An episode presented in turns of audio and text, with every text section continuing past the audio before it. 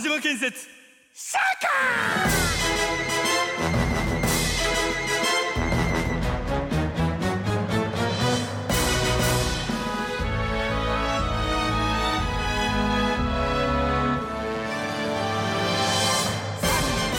Hello，大家好，欢迎来到一人游戏局。哎，我是老摊。上两期呢，我讲的视频内容都是《塞尔达传说》啊，也算是赶上了热点。自我感觉呢，还是不错的。 当然，你没办法跟那些大主播去比较啊。我也不是那么欢脱的性格，算是中规中矩的讲完了吧。但是后来呢，我也产生了一个担忧啊，别到时候人家说我只能讲塞尔达，那我就亏死了。这个跟我定的一人游戏局将游戏文化和现实世界无限连接的 slogan 呢，就完全不相符了。我就看了一下我的选题库啊，想了一个我欠了视频平台那边很久很久的一个选题，也就是如龙。为什么一直没推荐这个事儿呢？首先是如龙跟 GTA 一样是禁播，我用一个比较功利的方式去解释，就是如龙不好做，而且费事儿又限流。呃，再有一个呢，是这个游戏的剧情是真的好，涉及到人物的塑造啊、背景设定啊、取材呀，也都很现实。毕竟是披着一整个日本黑帮社团的大背景啊，但是你又想一期把它讲完的不太现实，里面的人名儿，哎，一些转折，我觉得做个四五期都没问题呀。就是这个角度的问题呢，我就想了很久很久。但是今天呢，我可以甩出来一个论调。不出二十年，也别二十年了吧，就十年，我们玩如龙啊，就是你跟我这种普通人，可能会成为你仅仅能够接触到日本暴力社团的最后方式了。因为在我们的现实生活中呢，能不接触肯定是别接触，毕竟怪吓人的呀。当然，我之所以这么说呢，嗯，也是刚好在研究这个选题的时候呢，去看了很多的一些纪实报道，也买了那么两三本书。其中的一些观点啊，像是我们全球都面临的少子化的问题，那这个肯定是日本跟韩国就最为严重。还有一个就是人口老龄化，那亚洲地区肯定是日本首当其冲啊，对不对？你这时候不要说暴力团招不到人了，你就是普通学校的社团，你都容易招不到人。再有一个呢，就是严格意义上的一些日本黑道啊，日本社团现在也都转行去做生意了，一般的还都是什么？桥梁基建啊，哎，金融证券，什么风俗行业啊，色情拍片什么的，怎么想都是那种特别赚钱的。像是我之前看《东京罪恶》还有《日本地下王国》这些书呢，他们早期的出版年份也都至少在五年以上。我们在这儿注意一下啊，是出版年份，不是引进出版的年份。你要按照引进来说呢，这些全是去年的新书，那就没得聊了。那里边很多案件呢，放在今天其实已经发生不了了。毕竟呢，光是二零二二年啊，日本警方查处到的涉案的暴力团成员和准成员的人数呢，已经首次跌破到了一万人，也就是九千九百零三个人。那你要放在现在呢，让那些计时的记者去采编啊，我估计快连案子都采不到了。所以这一期呢，我们就一起通过《如龙》这个游戏啊。来重塑一些日本暴力团的图景，你会发现其中很多的内容构成通通有迹可循。咱们也分成两个大块儿，一个是按照我之前讲编年史的那种样式呢，把如龙的游戏八部正作都顺一遍。一些比较好玩的外传或者说衍生游戏啊，我就在这儿提一嘴。像是我个人特别喜欢的《审判之眼》这个系列，我可能会以后找机会单门做一期。咱们这一期的后半部分呢。我会系统的给大家讲一下日本暴力团的发展史，你也可以理解成是从诞生到衰落的一个曲线波动啊。当然，很多方面可能也比较片面，因为咱也没遇见过暴力团。我去日本玩，光在欧塔库的地方转悠了，那那要是真的碰到暴力团，对我今儿也没那机会讲这个了。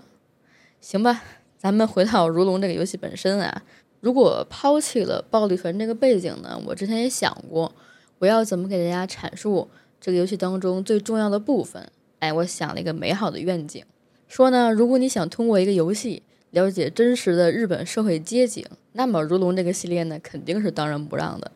它可以说是将视角聚焦在日本黑帮的纷争当中呢，一手打造了游戏史上最能背锅的男人同生一马，同时呢，也在冒险游戏的玩法当中呢，穿插了大道极道文化，哎，武士精神。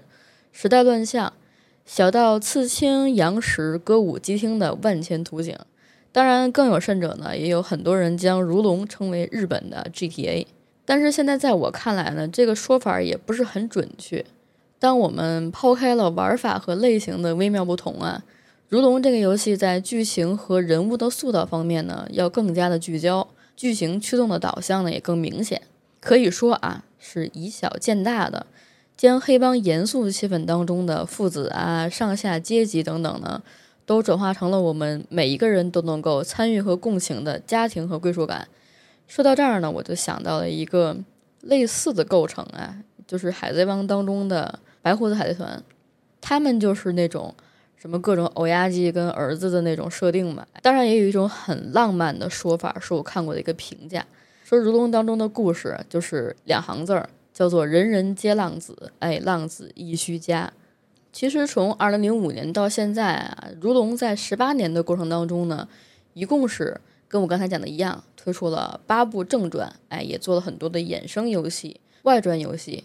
也鉴于呢它的版本重置跟高清复刻非常多啊，我们就大致的讲一下发售的年份。首先呢是二零一五年的《如龙零誓约的场所》，然后呢就是二零一六年的《如龙集》。它呢是二零零五年最早版本的《如龙》的重置版，一七年的时候呢又推出了《如龙集二》，哎，它同样也是两千零六年《如龙二》的重置版。然后呢，一八年的时候呢又推出了《如龙三》，这部呢就是两千零九年《如龙三》原作的高清复刻版。一九年的时候呢推出了《如龙四》，继承者传说以及《如龙五》，实现梦想者。这两部呢，就分别是一零年跟一二年的高清重置了。再之后的顺序呢，就比较明了了，也就是一六年的时候呢，推出了《如龙六：生命诗篇》，二零二零年推出了《如龙七：光与暗的去向》。以上我讲的这些作品呢，大家也可以在 XGP 或者一些嗯 PS 的会员平台上找到呢，可以下载。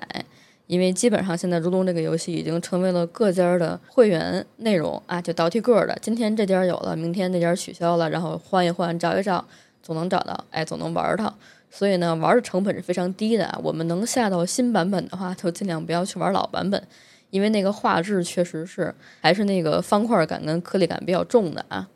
那我们讲一下它的外传，一个是我刚刚提过的我比较喜欢的审判系列，你也可以理解成是侦探主题的换皮如龙，像是一八年推出过审判之眼、死神的遗言，还有二一年的时候呢有审判之誓、湮灭的记忆。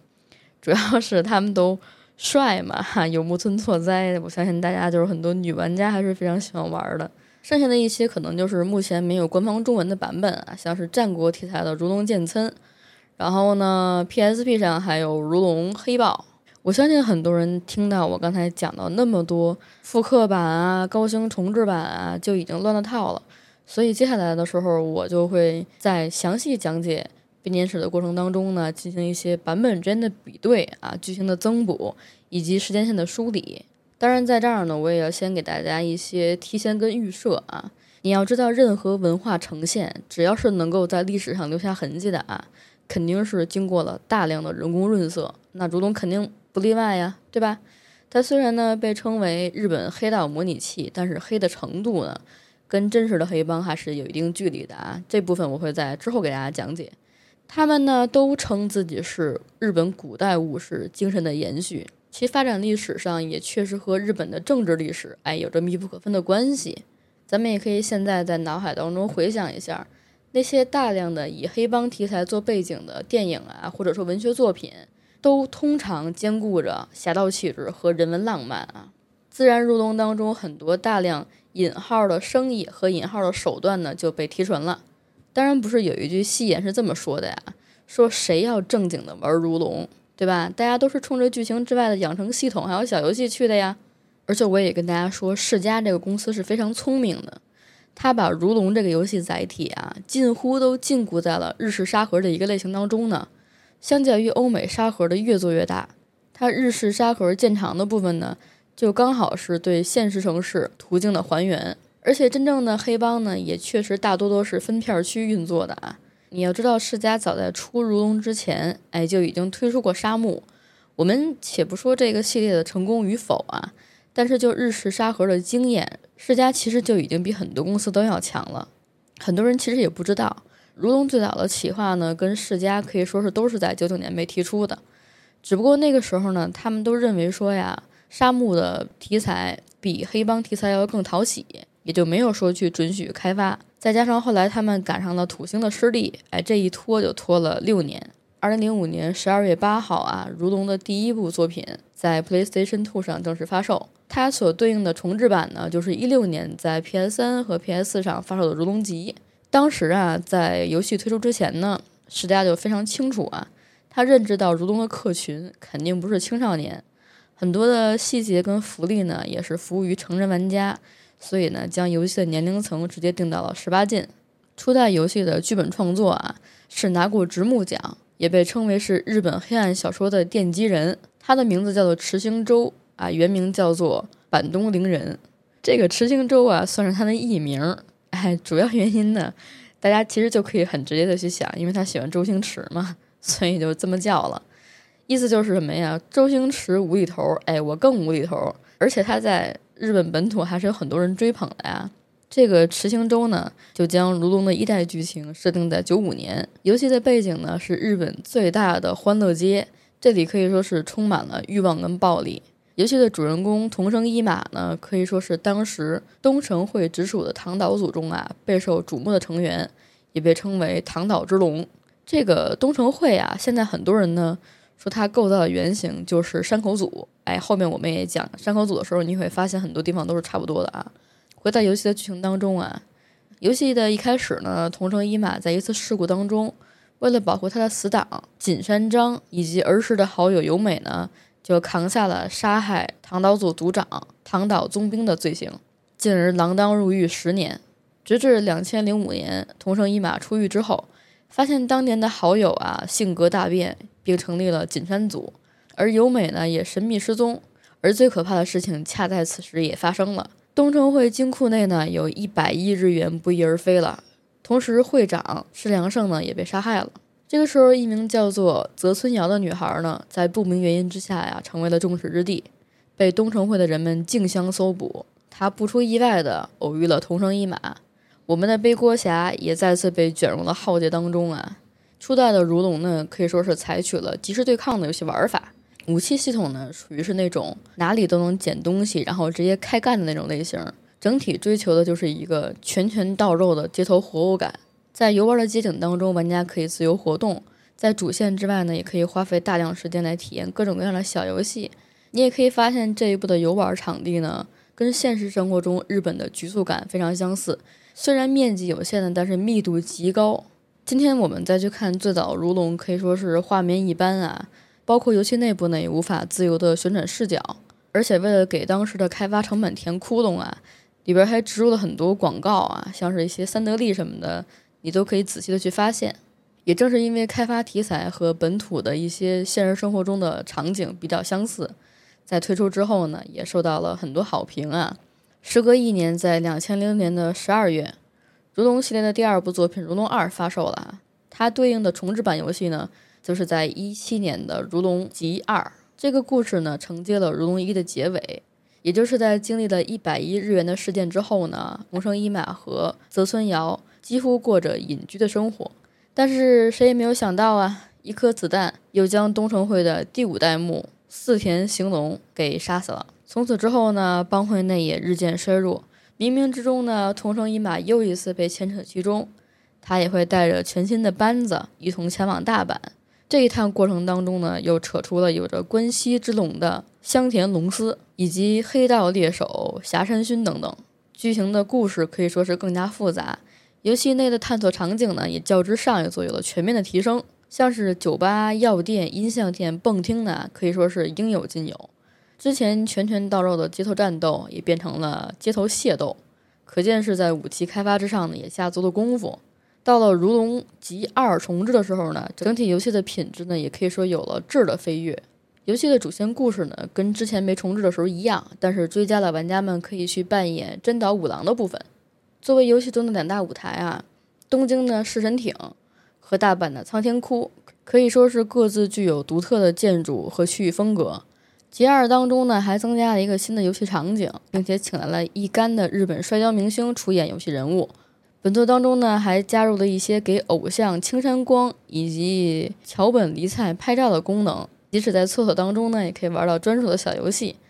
嗯，呵 呵确实有一点就是尾行的那个味道哈。当然，一些常规的什么高尔夫啊、棒球啊、麻将啊、象棋、卡拉 OK 等等的活动也都一应俱全，我们可以说是一站式齐玩。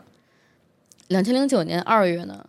如龙三》又承接了二代的剧情，登陆在 PC、PS 三和 PS 以及 Xbox 上。此时，距离当年的东京派和大阪派的斗争已经过去了许久。桐生一马和泽村遥呢，已经变成了养父女的关系啊。他们可以说是见多了人性的尔虞我诈呢，于是到了冲绳岛，开了一家叫做牵牛花的孤儿院啊。桐生一马呢，也就当起了八个孩子的奶爸。同时呢，他也认识了冲绳本地的黑帮组织刘道一家。结果这个时候啊，东城会的六代目长岛大武 也遭人枪击了，而且这个倒霉的牵牛花孤儿院呢，也被卷入了一场东城会和政界当中致命的纷争里。《如龙三》将游戏当中的强化机制转换成了心技体级四种能力，我们的玩家们可以通过完成任务、战斗、饮食等等获取经验。对应上述四点呢，习得各种技能。游戏当中也新增了天气系统，着重提高了日常活动的游玩重点。游戏的主角也可以通过高尔夫、麻将、保龄球、飞镖等等，对此感悟新的招式。同时呢，我们也可以化身为妈妈桑，哎，上街呢对一些大姑娘进行培训，让她全方面的进化成最棒的公关小姐。《如龙三》在当时发售的时候呢，也正好进入了 PS 三时代啊，所以它也是首次加入了第一人称视角跟无缝战斗系统。也就是说，在我们进入战斗的时候呢，不需要再单独加载。更有甚者啊，由于呢这个游戏一直就是不断的植入、植入、植入，到《如龙三》的时候啊，已经跟二十七家企业签订了合作关系，有了很多很多的软广告。它呢在当年也是拿到了日本年度大奖。零九年的整体销量呢，仅次于《最终幻想十三》，算是日本第二了。《如龙四》发售于二零一零年的三月份，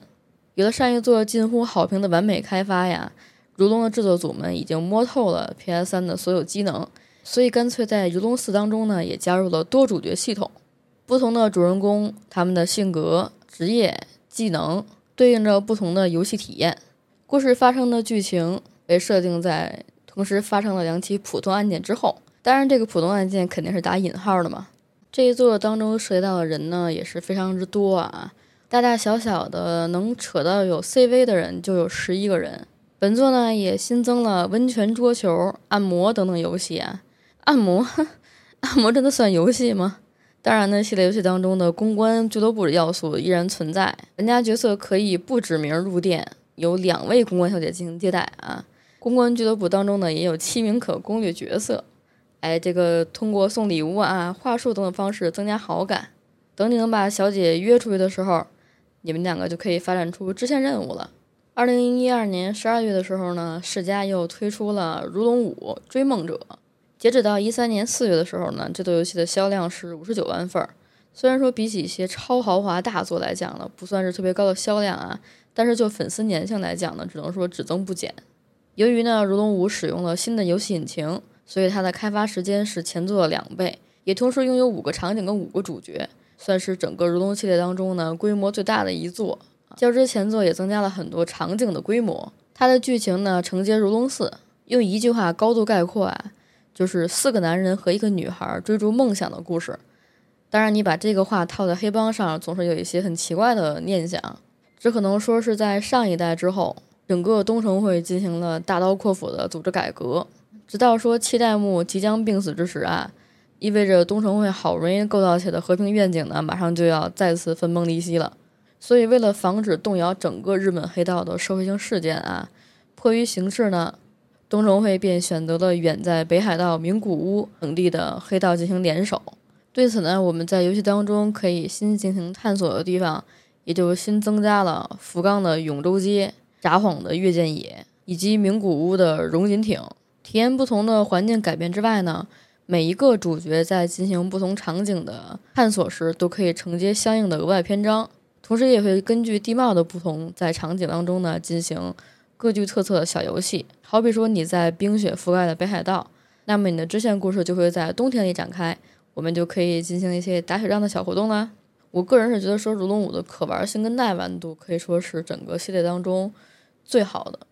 如果大家不在乎剧情连贯性体验的话，其实可以先从这一步入手。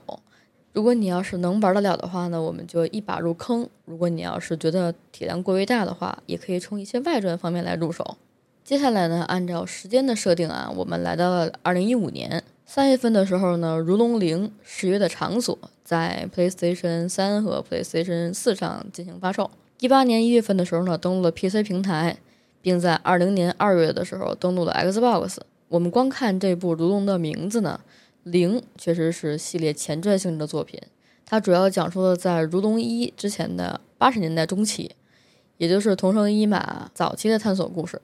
游戏当中采用了双主角推动游戏进程，另外一位呢是真岛五郎。随着剧情章节的递进呢，会进行两个角色之间的切换。但是值得有一点注意的是，他们之间的金钱、能力值和道具并不能共享。整体的战斗系统呢，跟之前的以往作品没有太大的不一样。也不存在经验值的概念，采用了在强化能力方面投入金钱解锁能力的系统啊，所以我们的主要目的还是攒钱，然后强化。大体可以理解成是，你干的人越多，哎，你的钱就越多，之后你的人就会越来越厉害。对此呢，游戏当中的经营系统也做出一点改变，主角可以根据游戏进度来获取存量经验。由于是前作，其实乍看一下有些简陋。但是《龙零》对于一些黑道文化跟亚俗文化的回归呢，也算是回到了系列的原点。二零一六年的《如龙六》在我看来可能是一个比较吃亏的系列作品，因为那一年的神作实在是太多了，像是《古墓丽影崛起》、哎，《黑暗之魂三》，然后是《街霸五》、《杜牧四》，还有《神海四》、《量子破碎》、《守望先锋》，尤其是在剧情导向方面的《如龙六》可以说是尤其的吃亏。在玩法跟根基上来讲呢，它肯定也是不如魂系的。况且它自身的一些剧情漏洞啊，可以说是频出，只能说是呢延续了之前的一贯平均水准。当然，其中对于大海等等异乡的刻画，可以说是让玩家们心驰神往啊，舒适异常。不过稍微有一点剧透啊，作为同生一马的谢幕之作，这部故事呢确实不太能够让人满意。想要体验的话，大家可以先把它往后排一排。至于离我们最近的《如龙正传》呢，也就是在二零二零年一月份啊，在 PlayStation 4上发售的《如龙七：光与暗的去向》。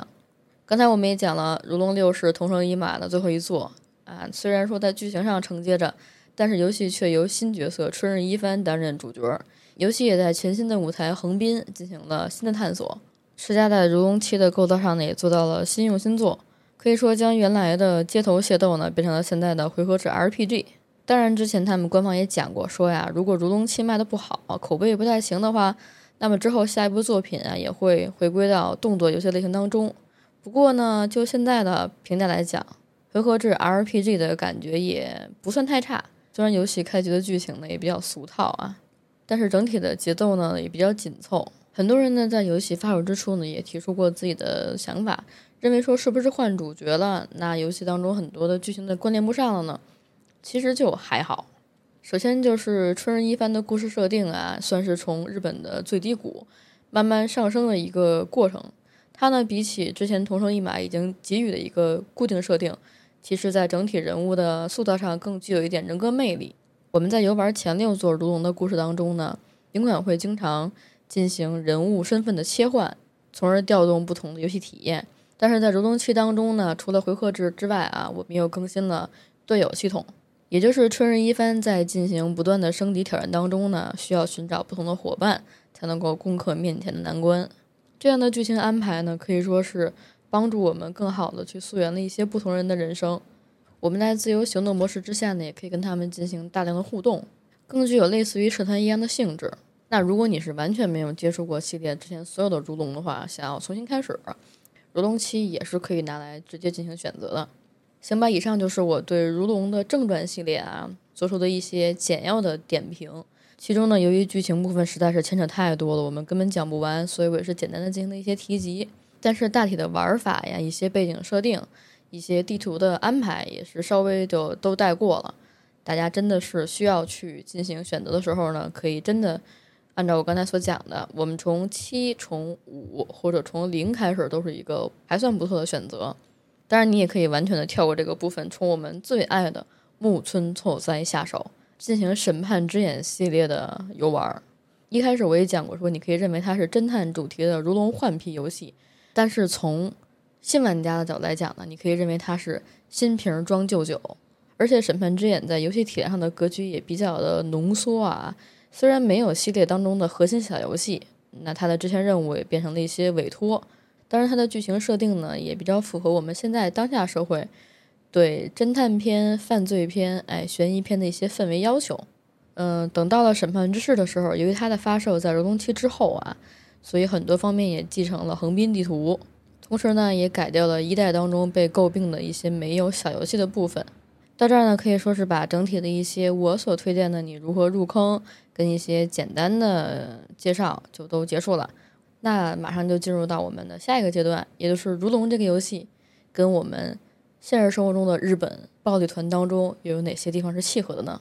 接下来的内容呢，我会为了更好的过审，就把日本 H 帮 它的名字啊，就改成了暴力团。当然，确实呢，它本身现在的名字就叫做暴力团，这个是没有问题的啊。为什么刚才叫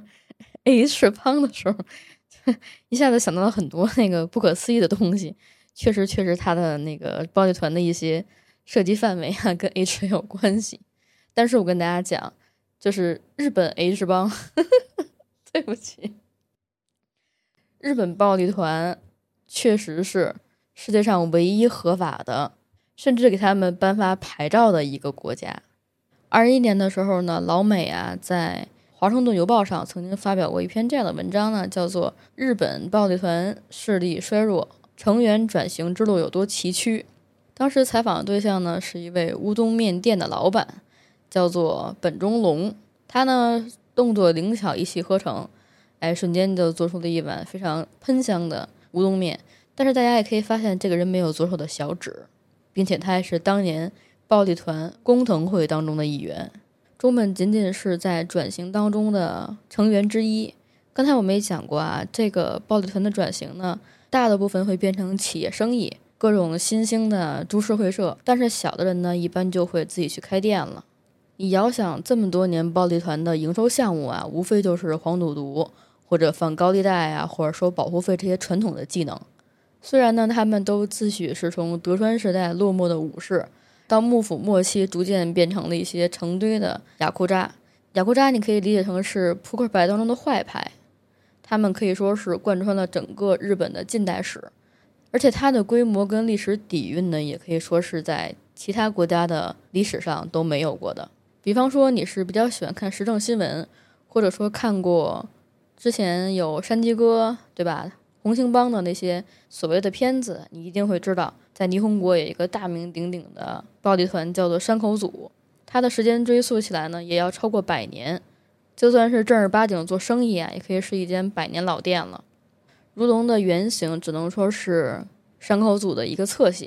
因为真正的山口组他们的势力范围呢，核心成员呢是一万到三万之间，哈，这里边肯定是有折损的。但是如果算上准成员的话，一度顶峰的时候呢，也达到了二十三万人以上。可以说占据了整个日本暴力团当中的百分之四十多，甚至五十多。可以说跟筑集会以及道川会形成了日本三大暴力团。这个帮会的初代目啊，叫做山口春吉。他呢是一九零六年的时候在神户港内担任着船运工作，哎，可以说是一个小工头。一九一二年的时候呢，他就加入了港湾工人供给业的大岛组，担任现场的监督和保镖。一九一五年三月的时候，山口春吉就在神户市和另外的五十名装卸工人呢组成了山口组，那个时候还属于大岛组的一支。到二五年的时候呢，也就是十九年之后啊，山口春吉就选择隐退，由他的长子山口登担任二代目。等于是在初代目期间呢，这个山口组呢就是一个老老实实做生意的状态。交给二代目山口登的时候呢，他们的子成员只有三十四人。事情的转机呢，来源于世界经济恐慌发生的那一年，也就是一九二八年。出于经济形势所迫呢，山口登就不再对大岛组进贡。之后呢，他也被破门，等于是逐出了大岛组。甚至在这件事情的影响之下呢，他还遭到了暗杀计划。可以说是在这一次冲突事件之后呢，山口东就想着说如何要为他们的族体创收，于是便介入了浪曲事业。浪曲是一种传统的日本曲艺，放在现在这个语境当中呢，就叫说唱艺术，又叫浪花曲或者难波曲。一般呢是由一个人进行说唱，为他伴奏的乐器呢是三味线。这个大家，嗯，如果经常看动画片的话，肯定会听到过。在《火影忍者》当中呢，被运用的也比较多。山口登的这个举措可以说是非常的正确啊。一九四三年的时候呢，发生了一个叫做海原争议的案件。那个时候，山口登呢就被委托进行调停的角色。他的代理人，也就是自己的弟弟，在和工会协商的时候呢，不幸被右翼团体所杀害了。当时的山口组当中有一名见习员，叫做田冈一雄，他呢就奉命进行了处理。并将当时的工会会长砍成重伤，随后就被入狱了。虽然说呀，桐生一马本人在世家的解释当中呢是没有原型的，但但是我个人觉得说他的一些角色速成，跟我刚才讲的田冈一雄有一点点的一样。因为这个人呢被放出来的一年之后呢，三六年就成了山口登的子分组员。时隔一年之后，又因为 斩杀了同组的大长八郎，后来被入狱服刑八年。等到四二年山口登应运逝世之后啊，这位田冈一郎就迎来了自己的第二次出狱。四三年到四六年这个当口呢，刚好是二战之后。那个时候山口组当中的很多人就已经开始提议让田冈一雄成为三代目。刚才我们也讲过，在他成为三代目之前，已经坐过两回牢了。你就可见这个人行事作风有多雷厉啊，手段有多么的凶狠。他也有一个外号呢，叫做“熊人”。主要是有一次在山口组对外的袭击战当中啊，他居然用手呢把一个人的眼珠给抠了出来。当然这个时候呢，他还没有继承三代目的名号，只是召集的昔日的部下呢成立了田冈组，并且在成立之初啊就干下了一些惊天动地的大事儿。首先是把一些境外暴力团的摊位和地盘抢过来，算是在神户一片啊把他的名声给打响了。第二件事情呢就是广开财源。因为他也认为暴力团如果是在经济上不能独立啊，无异于等于自杀，所以他先后开办了神户甲子园、明石赛车场、基路和阪神赛马场，以及尼奇的赛艇场，甚至在福原地区呢还做了一个土耳其浴室，让一般的平民消费呢都能把钱送到他自己的口袋里面去。第三件事情呢，就是田冈一雄和山口登的爱女山口文子谈恋爱了。不管咱们怎么说呀，有了这些先提条件，再加上自身的能力和魄力也够，三十三岁的时候呢，田冈一雄就当上了山口组的组长。我们可以说，山口组在他的带领之下，迎来了最鼎盛的时期。彼时六十年代当中啊，也算是在日本整体的暴力团当中发展的最快。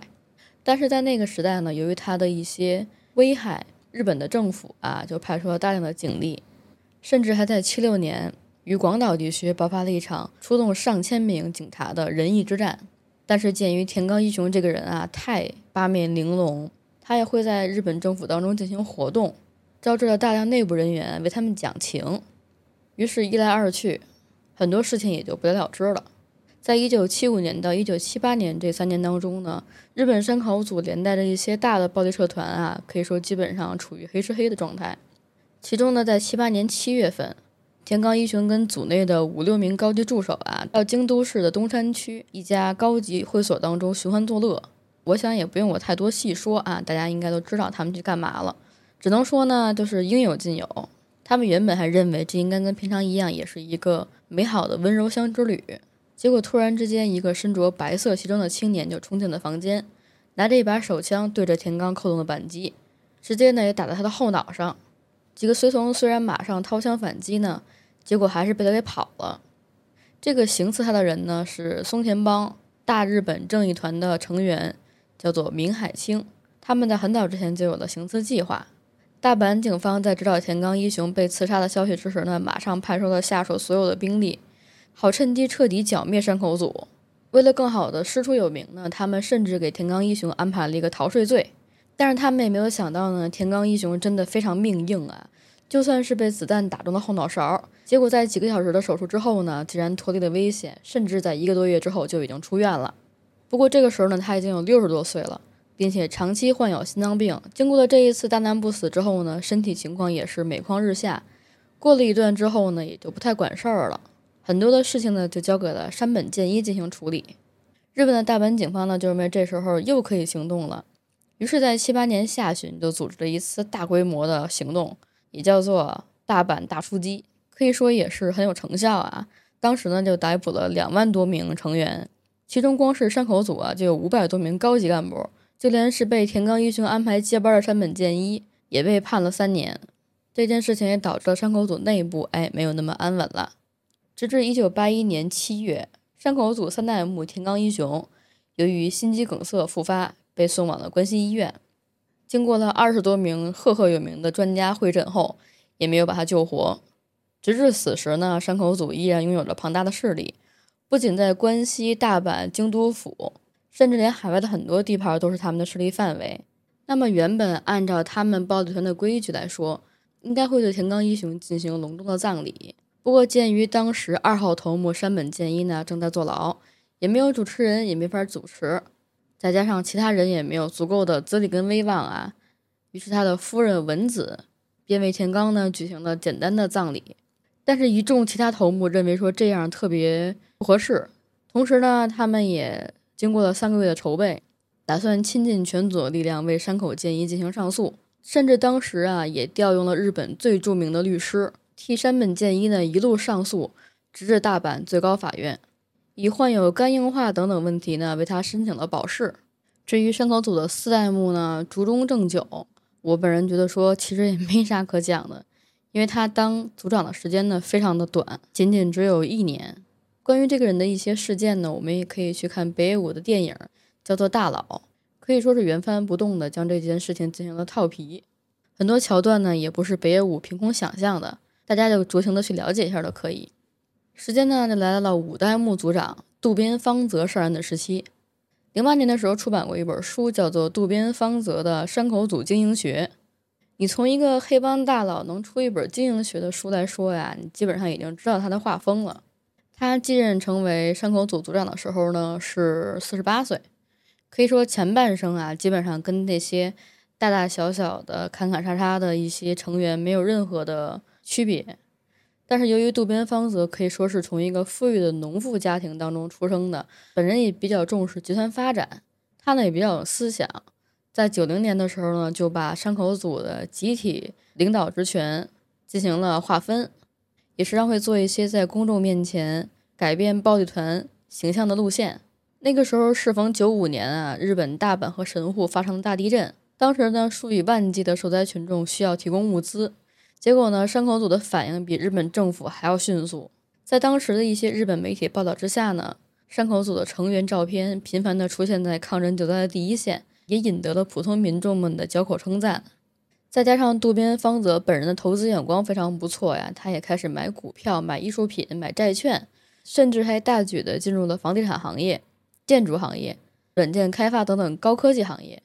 可以说啊，在五代目的领导之下，山口组算是迎来了一次绝地反弹。不过零五年的时候呢，这位智将惹上了官司，哎，被迫隐退了。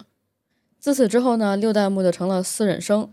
这个人可以说是比较嫡系的山口组成员。到他六十三岁当上六代目的时候，他已经在组内干了四十多年了，算是一步一步的熬了上来。一四年的时候呢，适逢山口组的百年成立，他们在宣传页上啊还印上了“去除毒品，净化日本”的说法。之后呢，还推出了五大行动纲领：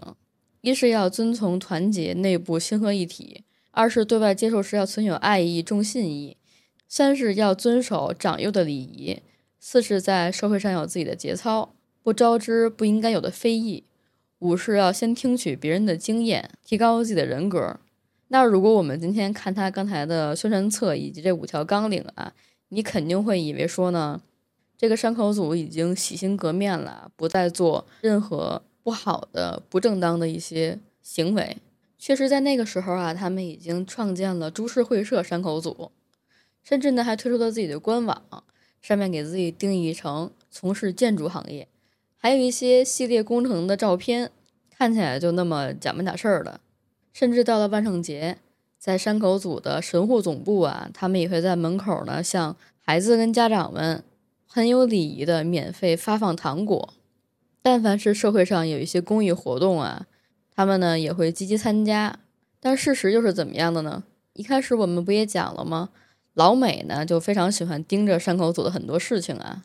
因为在他们一四年的杂志《财富》上就曾经公布过一些结果，说他们的创收呢。依然是首位，